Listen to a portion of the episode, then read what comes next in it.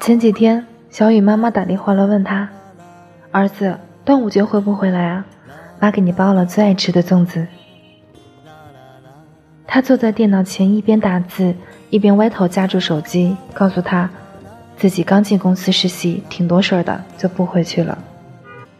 他在那边嘀咕着，最后不放弃的说了一句：“那就等你放暑假再回来吧。”他刚想说些什么，林道就从他身边经过，于是他赶忙加快打字的速度，低声道：“好好好，等我放暑假就回去，我先工作了。”可挂断电话后，他停下工作，心里像被什么揪住了一样，一阵失落感涌上心头。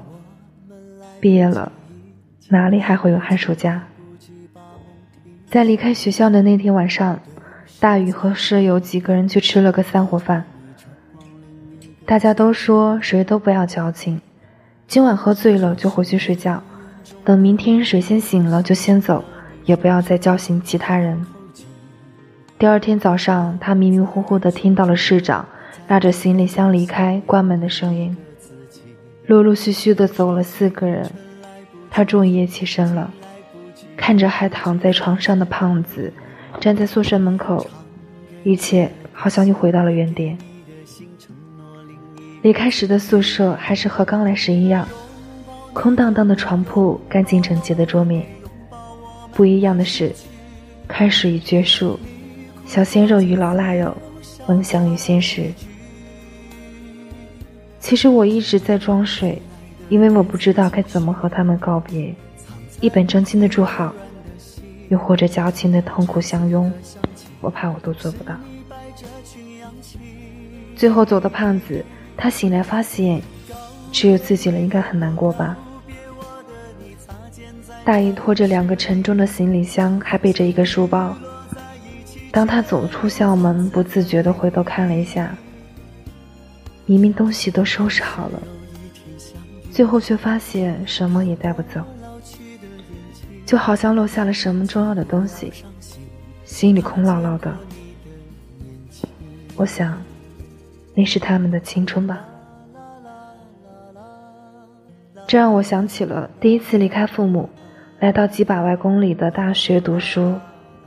我父母特别不放心我自己一个人，因为我从来都没有独自离他们这么远，所以他们坚持要送我到学校。他们帮我收拾了几个大包的东西，怕我缺这个缺那个，把整个家都搬过来了。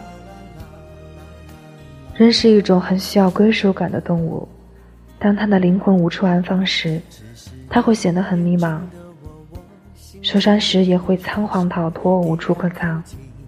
我是一个特别要面子又感性的人，刚来学校那几个星期很想家，总是跑回家。后来和室友渐渐熟悉了以后，宿舍才慢慢变成了我在学校的家。每次受了委屈，都会和他们倾诉，躲在宿舍疗伤。有什么开心的事情都会和他们分享，偶尔会有争吵，更难忘的却是彼此之间不可多得的笑话。然而，等到毕业时，我们得离开学校，改变身份，我们需要去工作，创造自己的生活，也回不了家了。这次，好像再也没有地方可以躲了。最后。毕业的那天晚上，我们班办了一场谢师宴。我们商量着轮流给老师敬酒，使坏班想把他们灌醉。那时我才发现班长没有来，细问之后才知道，他家是外省的，他父母开车接他回家了。现在想想，真的挺可惜的，我没有和他说一句再见。四年过去了，最后一次见面是我不经意的从他身边经过。所以，当我们分别时，每一次说再见，都需要再用力一点。忽然想起一句话：无论你遇见谁，他都是你生命里该出现的人，都是有使命的，都是有原因的，绝非偶然。他一定会教你些什么东西。大学四年真的很短。不管大学过得好与不好，都已经过去了。我们都应该好好珍惜那些人与物。不只是那些同学，还有那个和他们在一起的自己。真正的旅途才刚刚开始。